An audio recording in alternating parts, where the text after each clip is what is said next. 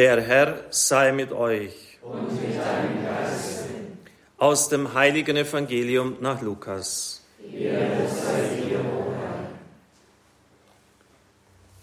In jener Zeit sprach Jesus, es war einmal ein Mann, der sich in Purpur und feines Leinen kleidete und Tag für Tag herrlich und in Freuden lebte.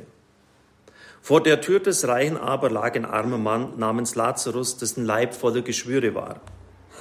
Er hätte gern seinen Hunger mit dem gestillt, was zum Tisch des Reichen herunterfiel. Stattdessen kamen die Hunde und leckten an seinen Geschwüren. Als nun der Arme starb, wurde er von den Engeln in Abrahams Schoß getragen. Auch der Reiche starb und wurde begraben. In der Unterwelt, wo er qualvolle Schmerzen litt, blickte er auf und sah von weitem Abraham und Lazarus in seinem Schoß. Da rief er, Vater Abraham, hab Erbarmen mit mir und schick Lazarus zu mir. Er soll wenigstens die Spitze seines Fingers ins Wasser tauchen und mir die Zunge kühlen, denn ich leide große Qual in diesem Feuer. Abraham erwiderte, mein Kind, denk daran, dass du schon zu Lebzeiten deinen Anteil am Guten erhalten hast, Lazarus aber nur Schlechtes. Jetzt wird er dafür getröstet, du aber musst leiden. Außerdem ist zwischen uns und euch ein tiefer, unüberwindlicher Abgrund, so dass niemand von hier zu euch oder von dort zu uns kommen kann, selbst wenn er es wollte. Da sagte der Reiche, dann bitte ich dich, Vater, schick ihn in das Haus meines Vaters, denn ich habe noch fünf Brüder. Er soll sie warnen, damit nicht auch sie an diesen Ort der Qual kommen. Abraham aber sagte, sie haben Mose und die Propheten, auf die sollen sie hören. Er erwiderte, nein, Vater Abraham, nur wenn einer von den Toten zu ihnen kommt, werden sie umkehren. Darauf sagte Abraham, wenn sie auf Mose und die Propheten nicht hören, werden sie sich auch nicht überzeugen lassen, wenn einer von den Toten aufersteht. Evangelium unseres Herrn Jesus Christus. Lob sei dir, Christus. Liebe Gemeinde, liebe Brüder und Schwestern im Herrn, liebe Zuschauer, liebe Zuhörer, im Denken vieler Menschen ist die Situation des Brassers äußerst erstrebenswert. Nicht nur bei den Geissens, die so schrecklich glamourös sind und so auftreten, sondern auch bei denen, die sich auf einen Laufsteg begeben, die sich Castingshows aussetzen, in der Hoffnung, das Geld machen zu können, irgendwo zu gewinnen, ein Star zu werden, viel Geld zu verdienen, um dann genauso zu leben, wie es der Prasser tut. Übrigens ist die Situation von diesem Mann, wenn man den griechischen Text anschaut, sehr präzise beschrieben. Man bekommt viele kleine Details. Er kleidet sich in Purpur. Purpur hat man in Phönizien hergestellt, ist also eine Importware, richtig teuer. Er kleidete sich in feines Linnen. Das hat man in Ägypten produziert mit Baumwolle. Hat man gar nicht in Palästina in dieser Weise produzieren können. Dann heißt es, dass er in Freuden lebte. Gemeint ist, dass er ziemliche große Gastmäler ausgerichtet hat mit vielen Leuten, da er offensichtlich finanziell gut gestellt war, geprasst hat, mit seinen Kumpeln sich getroffen hat, wir würden heute sagen, Partys gefeiert hat. Und dann heißt es noch, dass vor der Tür dieses Reichen der arme Lazarus lag. Das griechische Wort meint eigentlich eher ein Portal. Also da verbirgt sich dahinter ein richtig stattliches Anwesen. Und der Reiche macht das mit einem Portal zu. Wir denken natürlich an Papst Franziskus, der von der Globalisierung der Gleichgültigkeit spricht, wo man die Armen außen vor lässt, am besten aussperrt, ja nichts mit ihnen zu tun haben will. Also Sie merken anhand schon dieser Details, mit wem er zusammen ist, was er ist, an den Gelagen, an der schlossartigen Anlage, an der Gewandung, der lässt richtig krachen, würden wir heute sagen. Der genießt das Leben in vollen Zügen. Und es wird auch nicht gesagt, dass er Lazarus misshandelt hat, diesen Hungerleider. Wörtlich heißt es, diesen Hingeworfenen. Man hat ihn wahrscheinlich abgelegt. Aber er ist einfach nur an dem Mann vorbeigegangen. Das hat ihn sowas von wenig interessiert. Der hat den wahrscheinlich gar nicht richtig registriert. Er ging einfach vorbei, wie im Kleines vom barmherzigen Samariter. Im Jenseits kommt dann der Ausgleich. Und Helmut Thielecke, einer der wirklich großen Bibelausleger unserer Zeit, schreibt, aus der Hölle heraus fleht er um Ausgleich. Aus der Hölle heraus fleht er um Ausgleich. Und viele meinen auch, dass der Mann in der Hölle sein. Ich glaube es nicht. Ich habe mich ziemlich in die Literatur des Befreiungsdienstes vertieft und die Klassiker gelesen von Amort, von Rodewig, den Fei Klingenberg, auch sonst aus der Geschichte dieses Befreiungs- und Heilungsdienstes einiges studiert und durfte auch ein paar Mal bei Treffen einiger Mitbrüder von mir, die diesen extrem schwierigen Dienst ausüben, mit dabei sein. Und der Böse äußert sich ja über diese Menschen, sei es durch einen gefallenen Engel oder einen Menschen, der auf ewig verloren ist. Es gibt nicht einen einzigen, weder in der Literatur noch aus der Erfahrung heraus, der mir gesagt hätte, dass ein Verlorener, ein Verdammter je für sich um Erbarmen gebeten hätte, geschweige denn für andere. Genau das Gegenteil ist der Fall. Es ist der perverse Wunsch da, alle anderen sollen an dem Ort sein, wo ich bin. 100% negativ gepolt. Der heilige Pfarrer von Ars erklärt das so, das ist wie eine Rosine, die ausgepresst ist. Da ist kein Quäntchen Saft mehr drin, sagt er. Das heißt, die können gar nicht mehr um Liebe und Erbarmen bitten, weil sie es nicht mehr in sich haben. Sie haben diese Gabe missbraucht. Und erst von diesem scheinbar so dummen Pfarrer her habe ich verstanden, wie man überhaupt so etwas wie Hölle denken kann. Das ist nicht so, dass Leute Millionen und Milliarden Jahre Gott um Verzeihung bitten, sondern sie wollen das gar nicht. Das klingt völlig verrückt, ist aber eine, auch eine philosophische Einsicht. Josef Pieper, einer der großen Philosophen unserer Zeit, schreibt, die Hölle ist nicht ein Verlies, in das man gewaltsam gegen seinen Willen eingesperrt wird. Der Riegel, der den Weg ins Freie versperrt, hat seinen Platz nicht draußen, sondern drinnen. Es ist der hartnäckig von Gott sich abwendende Wille der Verdammten selbst, der das Tor der Hölle verschlossen hält. Im Grunde genommen, und jetzt wird es noch härter, gehört dies zum geheimen Wissen von jedem. Von jedem, das müssen Sie auch eigentlich wissen. Es ist nicht einmal Jean-Paul Sartre, einer der bekanntesten Atheisten unserer Zeit, unbekannt. Als in seinem Drama von der geschlossenen Gesellschaft die Türen des unheimlichen Hotelszimmers, das die Hölle ist, plötzlich aufspringt, verlässt keiner der drei einen Augenblick zuvor noch leidenschaftlich hinaus verlangenden Verdammten den Raum. Man will es nicht mehr. Da sind wir wirklich jetzt beim, beim Geheimnis der Bosheit, wie es die Theologie formuliert, angelangt, Mysterium iniquitatis. Warum wählen Menschen, warum Engel das vor vielen Jahren am Anfang der Zeit der Schöpfung gewählt. Etwas, was nur Unglück bringt, Zerstörung, Verdammnis. Liebe Brüder und Schwestern im Herrn, die Theologie spricht in das Zweite Vatikanische Konzil in Dei Verbum, das ist die Konstitution über die Bibelauslegung, von der Analogie des Glaubens, das heißt von inneren Entsprechungen, inneren Einsichten, die wir vom Glauben selber haben können, etwa auch bei Christus selber. Er sagt, es ist doch völlig unvorstellbar, dass ich den Dämon durch Belzebul austreibe. Der Teufel ist nicht in sich gespalten. Hey Leute, schaltet mal euren Verstand bitte ein. Das geht gar nicht. Und ähnlich sagt Pieper, ist es auch hier. Äh, das, das dürfen wir nicht so denken, als ob die noch um Erbarmen flehen, sondern sie wollen, dass alle anderen genauso wie sie im Unglück sind. Und deshalb hat mich von Anfang an, als ich noch von Bibelwissenschaft wenig Ahnung hatte und gar nichts gewusst habe, bin ich immer an dem Satz hängen geblieben, dass der sozusagen aus der Hölle heraus noch mal Baden vor andere fleht. Das geht nicht. Und habe ich natürlich jetzt weiter nachgeschaut, wo ist denn der Mann alle eigentlich? Das griechische Wort heißt Hades. Und kein geringerer als Papst Benedikt schreibt in seinem ersten Jesusbuch, Band 1, dass Jesus sicher sich die an den Vorstellungen der damaligen Zeit orientiert hat, sie aufgreift. Er übernimmt die vorgegebenen Bildelemente. Die Substanz der Bilder freilich bejaht Jesus ganz eindeutig. Insofern ist es doch nicht unwichtig, dass Jesus hier die Vorstellung vom Zwischenzustand zwischen Tod und Auferstehung aufgreift. Zwischenzustand. Und dann äh, geht er auf den berühmten Theologen Joachim Jeremias ein, ein evangelischer Ausleger. Der Zwischenzustand war Allgemeingut jüdischen Glaubens geworden. Der Reiche befindet sich im Hades als einem vorläufigen Ort, nicht in der Gehenna, Klammer auf, Hölle. Der Sheol ohne Wiederkehr, die Gehenna, das ist die Hölle im Hebräischen. Aber nicht der Hades.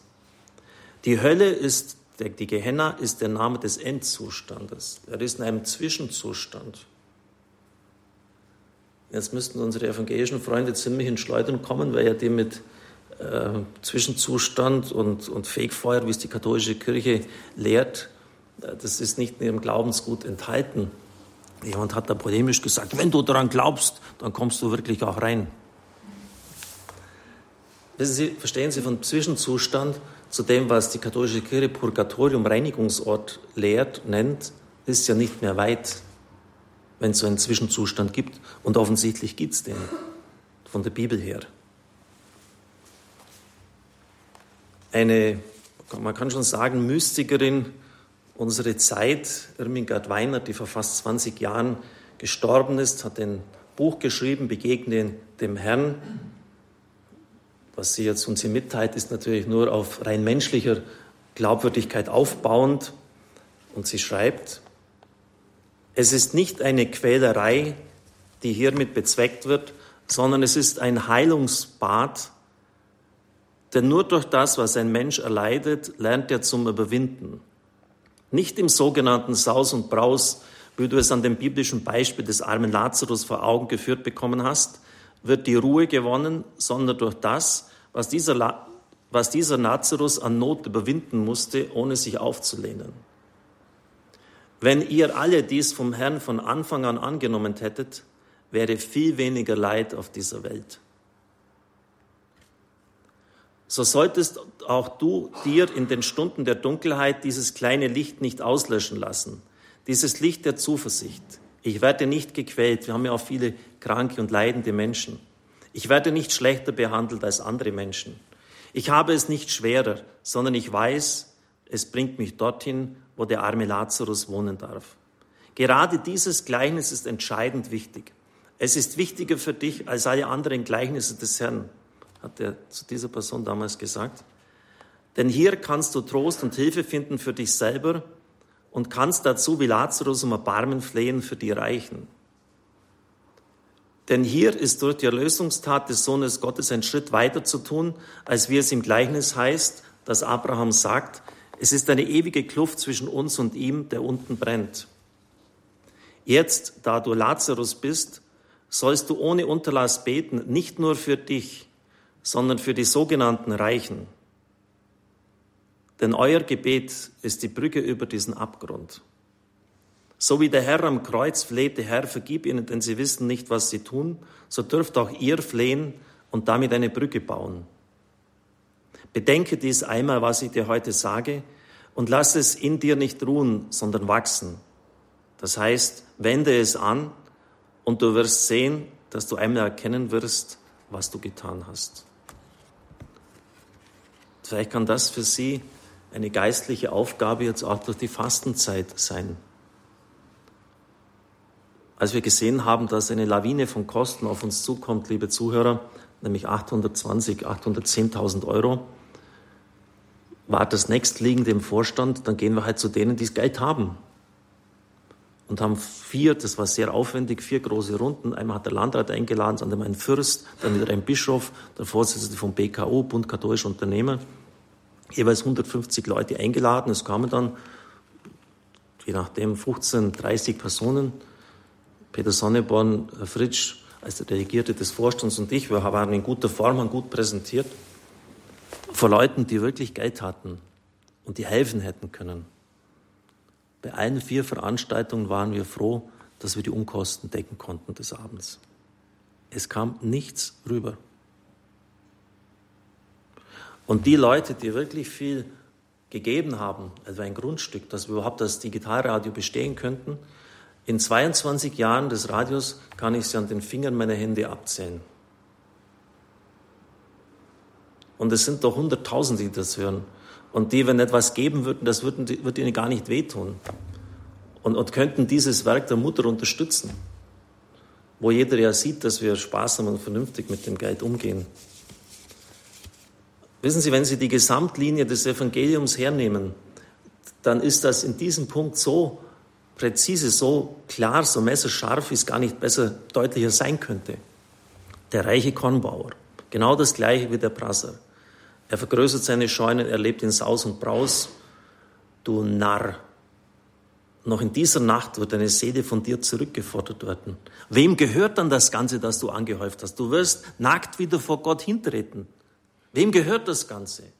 Und dann sagt Christus, der Sinn des Lebens besteht darin, nicht darin, dass ein Mensch aufgrund seines Vermögens im Überfluss lebt.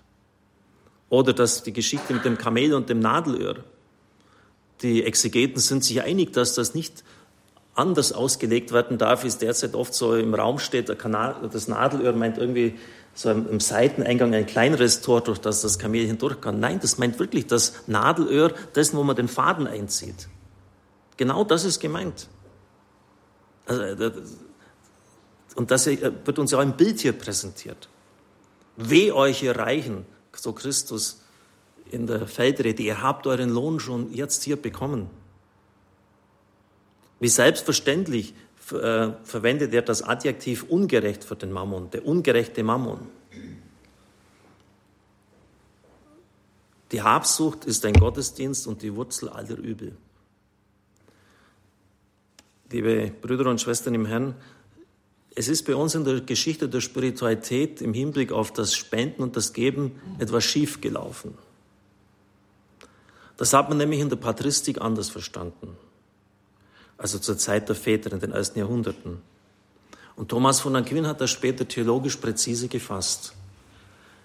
Wenn du viel mehr hast, als du brauchst, ist es deine Pflicht zu geben. Es ist nicht nur in deine persönliche Beliebigkeit anheimgestellt, es ist deine Pflicht. Deshalb verordnet er das Almosengeben, das Spenden, nicht im Bereich bei der Tugendlehre der Barmherzigkeit, sondern bei der Gerechtigkeit.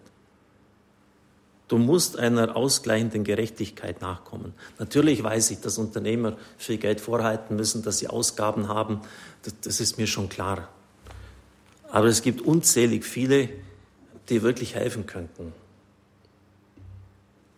Und deshalb ist, sind diese Bilder so drastisch im Evangelium, eigentlich so, wie an keiner anderen Stelle wird das hier beschrieben. Ich wüsste keine andere Stelle im den, im Mund Jesu, wo er das so deutlich darlegt, wie es denen drüben geht, wenn sie hier nur ihr eigenes Ego zelebrieren, um ihr eigenes Ich tanzen und völlig, völlig blind sind für die Nöte der Leute um sich herum. Bill Gates allein bringt so viel Geld auf wie die Weltgesundheitsorganisation. Das heißt, ein paar Leute Mark Zuckerberg oder andere, die könnten, wenn sie wollten, das Angesicht dieser Erde verändern. Und deshalb schon auch die, die Bitte an die Frau Weiner damals vom Herrn her, für die sogenannten Reichen, denn letztlich sind sie ja furchtbar arm, zu beten. Jetzt nicht nur sich selber im armen Lazarus zu finden, der dann getröstet wird, wenn es dir halt nicht gut geht, du bekommst den Ausgleich im Jenseits, sondern sie hat auch direkt die Aufforderung bekommen, für diese Männer und Frauen zu beten, damit ihnen dieses Schicksal erspart bleibt und damit dieser Panzer, der ihr Herz umgibt, aufgebrochen und aufgesprengt wird. Wir wollen das heute besonders einmal in diese heilige Messe mit hineinnehmen, weil es der Auftrag des Evangeliums ist. Sie wissen sich vielleicht, dass Sie am Aschermittwoch an diese drei klassischen Bereiche der Spiritualität erinnert worden sind, beten, fasten und Almosen geben. Das ist etwas Spirituelles. Es geht nicht darum, möglichst clever mit gewandten Worten den Leuten das Geld aus der Tasche zu ziehen. Das Geben ist eine Maßnahme gegen die Gier. Und deshalb ist es wichtig, dass wir uns da zurücknehmen. Das Geben ist das Schenken ist eine Hilfe, dass wir frei werden und dass uns das nicht gefangen nimmt. Ich kann Ihnen aus eigener Erfahrung sagen, das ist sehr mühsam. Ich bin ein Schwabe. Ich sitze genauso auf dem Geld wie Sie. Mir fällt es genauso schwer. Aber wenn Sie es mal tun, werden Sie, werden Sie bald merken, dass das sogar Freude macht. Und, und das, um da geht es ja. Es, ist nichts Selbstquälerisches. es soll Freude beim Beschenken und bei ihnen selber anrichten und sonst läuft es verkehrt. Und dann lassen Sie es lieber gleich bleiben. Amen.